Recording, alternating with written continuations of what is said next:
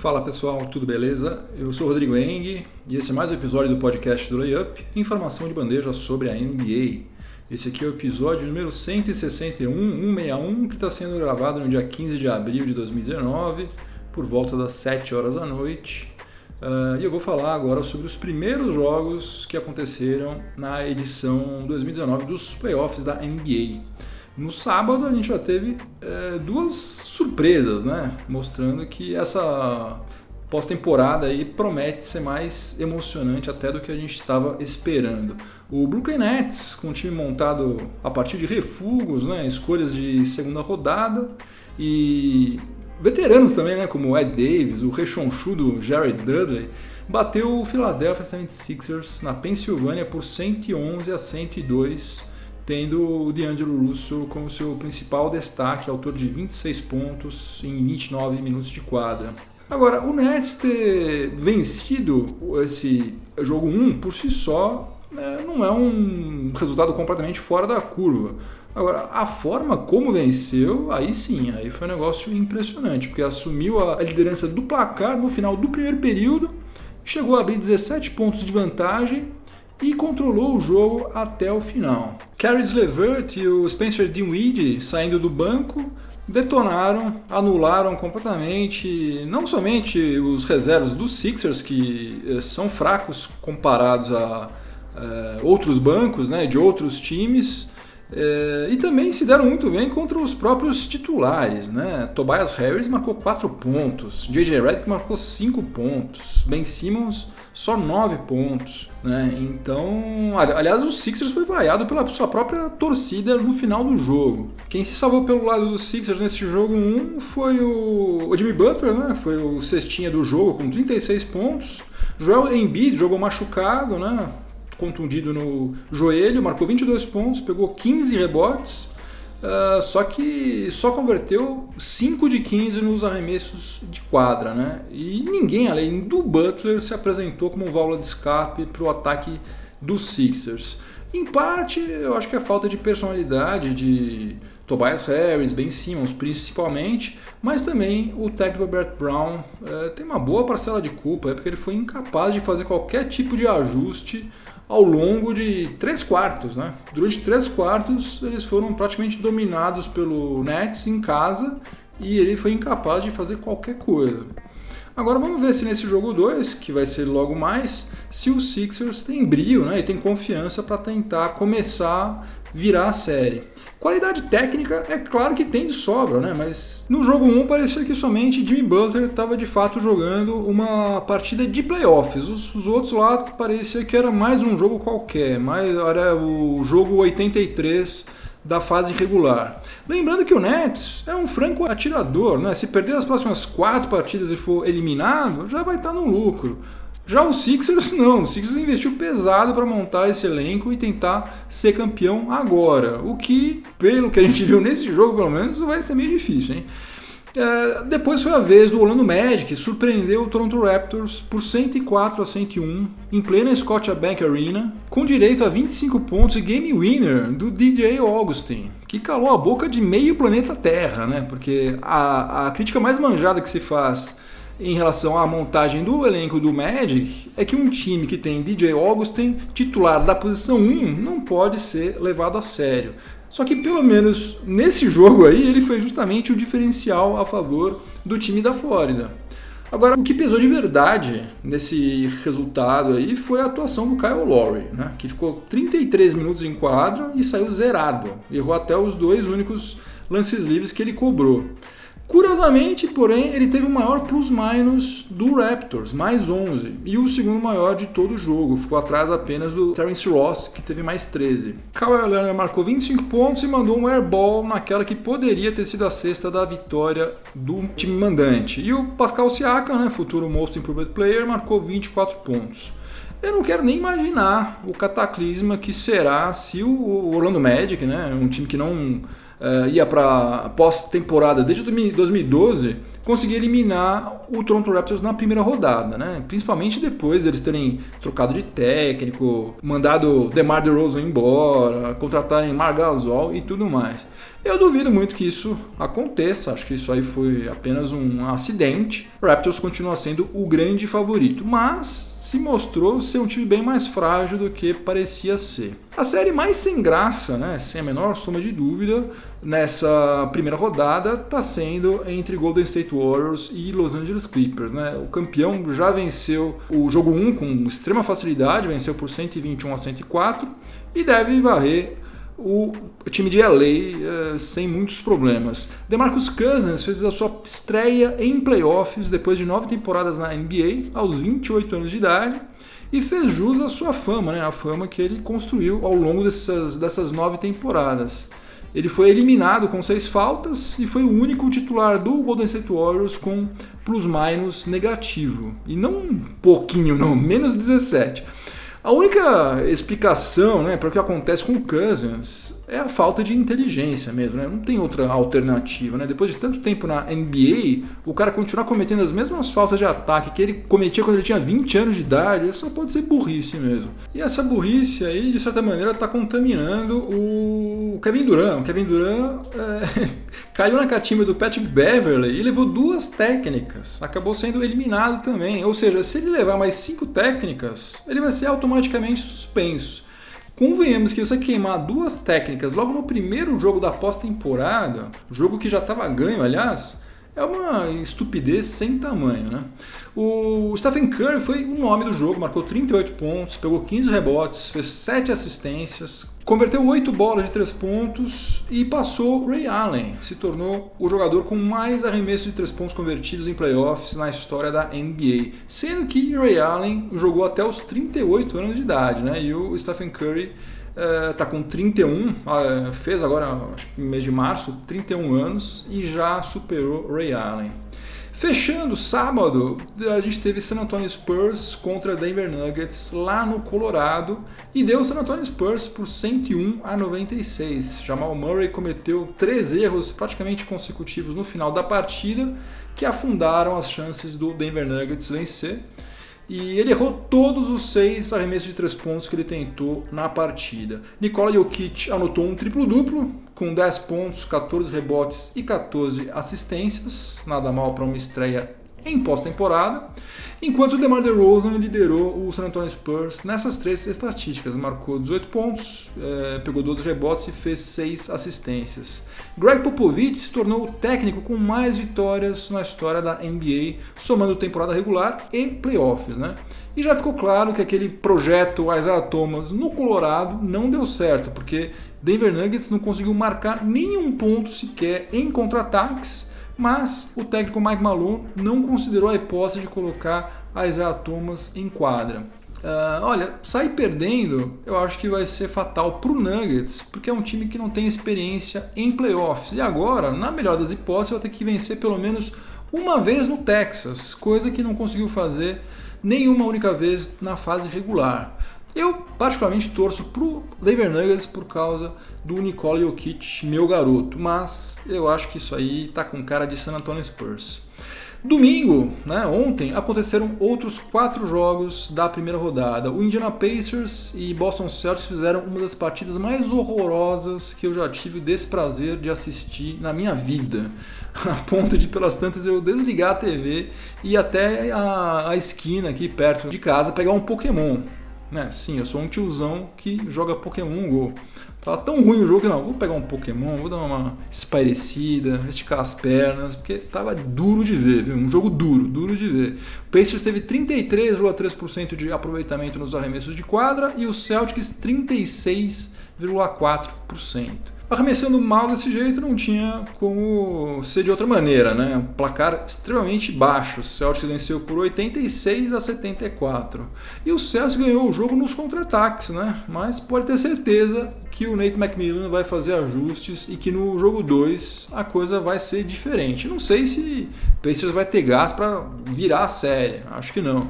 Mas eu acho também, por outro lado, muito difícil que aconteça uma varrida nessa série entre Celtics e Pacers.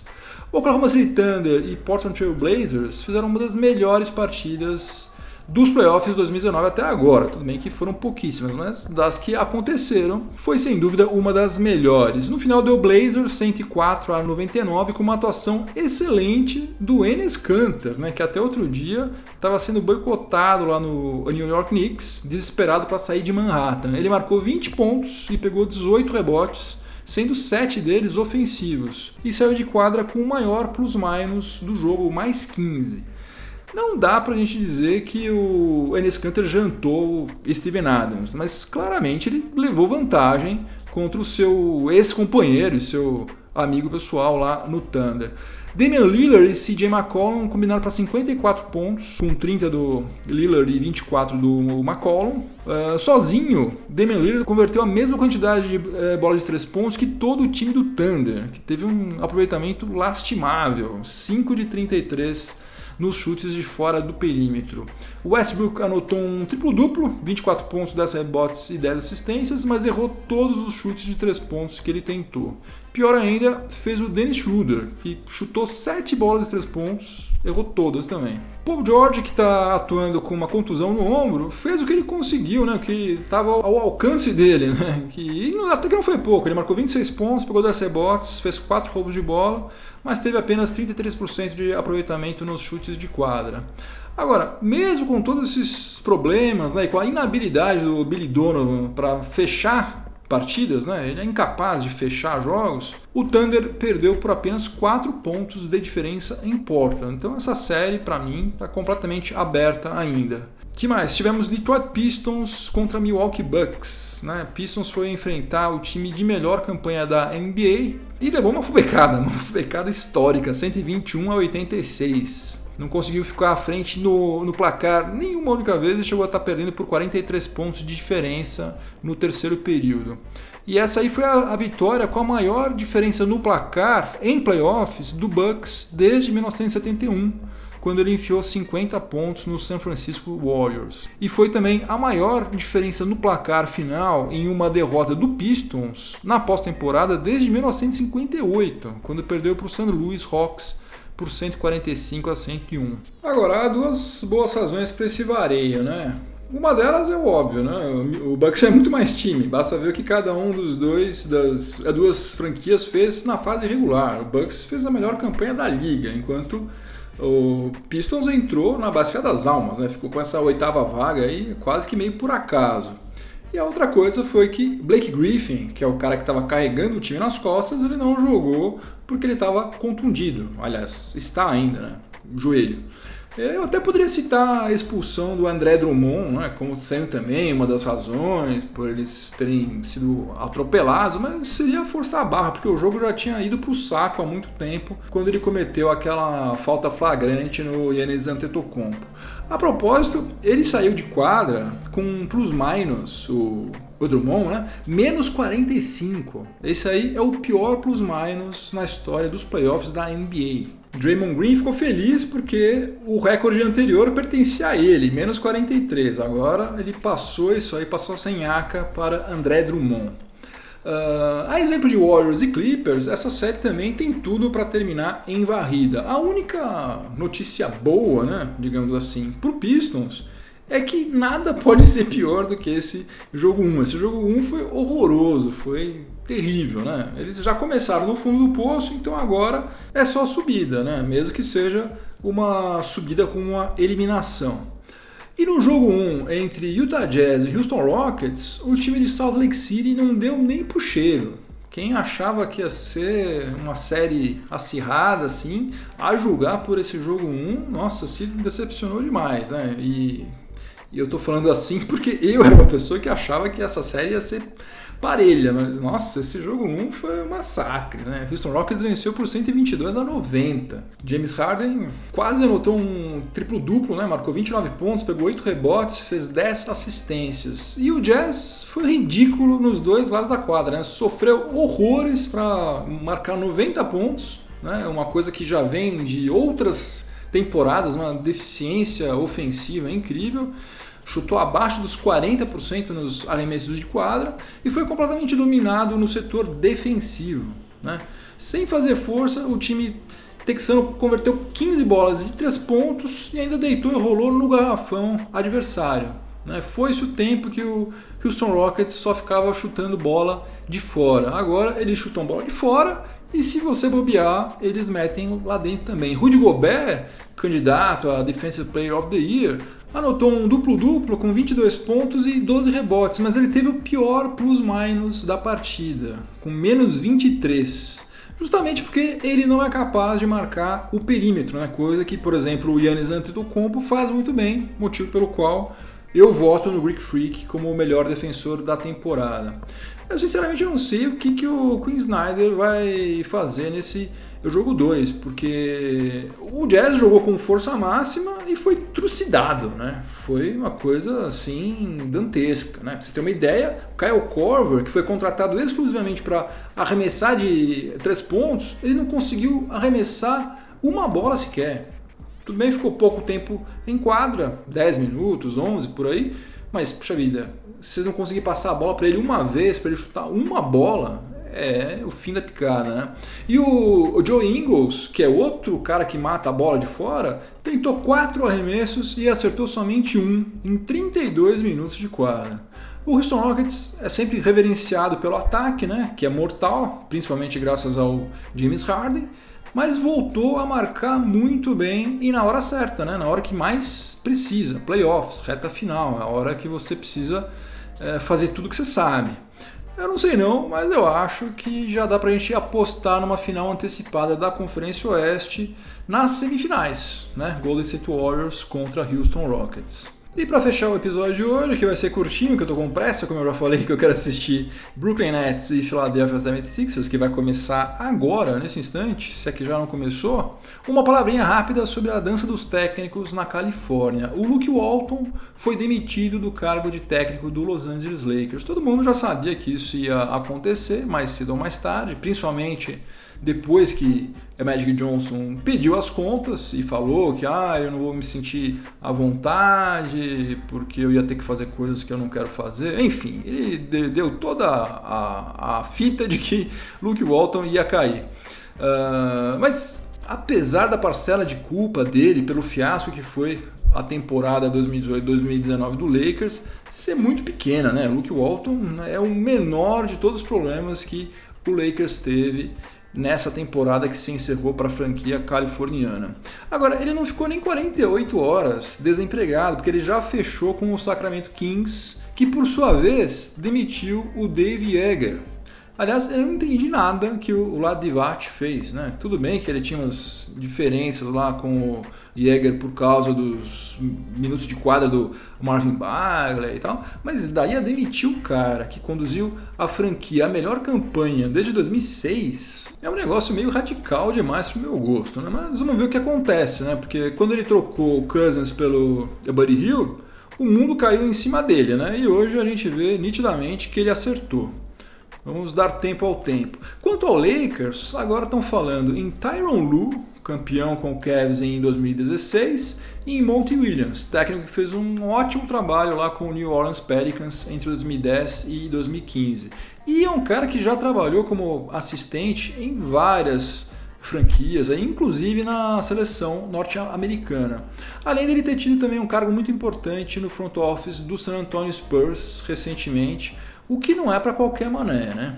Olha, se eu tivesse que escolher e as minhas únicas opções fossem Tyron Lu ou Monty Williams, eu escolheria Monty Williams assim de olhos fechados, sem pensar meia vez. Agora no Lakers tem aquela história de darem preferência ao cara que é ex-jogador, né, da franquia, além também do fato de que LeBron James sabe que com o Tyron Lu ele vai poder reproduzir aquele ambiente que ele viveu já no Cavs, né? Onde ele mandava, desmandava, fazia, acontecia. Tyron Lu não tinha é, gerência nenhuma sobre ele, não conseguia fazer nada. Ele mandava, era um time, podem falar o que for, mas a gente sabe que no fundo era isso. LeBron James mandava naquele time e isso vai acontecer de novo fatalmente se Tyron Lu for contratado pelo Lakers.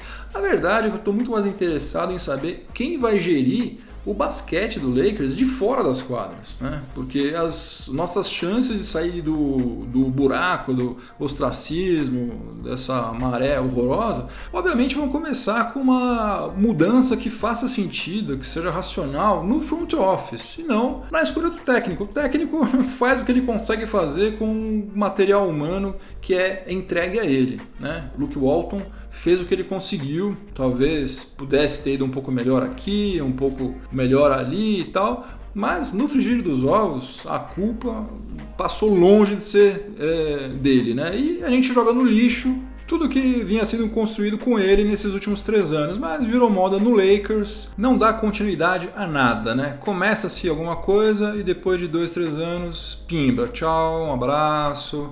D'Angelo Russell, nossa, o nosso futuro D'Angelo Russell, segunda escolha no draft, tancamos que nem uns condenados durante anos para conseguir isso, vai lá, troca o rapaz. Julius Randle, nossa, quebrou a perna no primeiro jogo e tal, se recupera, tá, vira um jogador que quase teve duplo-duplo de média tal, manda o cara embora, nem manda embora, deixa ele embora sozinho, vai com Deus, vai, se vira. Acerta em cheio ao, a draftar Ivica Zubat, e depois de um ano entrega de mão beijada, sem eles nem terem pedido, Ivica Zubat para o rival local, Los Angeles Clippers. Enfim, estamos somente seguindo a mesma, o mesmo padrão que já está é, em, em, curso aí há pelo menos uns 3, 4 anos. Vamos torcer para que isso seja rompido em algum momento, né? Alguém comece a pensar um pouco por lá, mas está difícil, não tenho muitas esperanças não. Bom, pessoal, that's all, folks. Por hoje é só. Episódio mais curtinho, mas melhor fazer um curtinho do que não fazer nada, né? Obrigado pela companhia. É uma boa semana para todo mundo. Vou correr agora para assistir Brooklyn Nets e Philadelphia 76ers, jogo 2. Grande abraço, até a próxima. Tchau, tchau.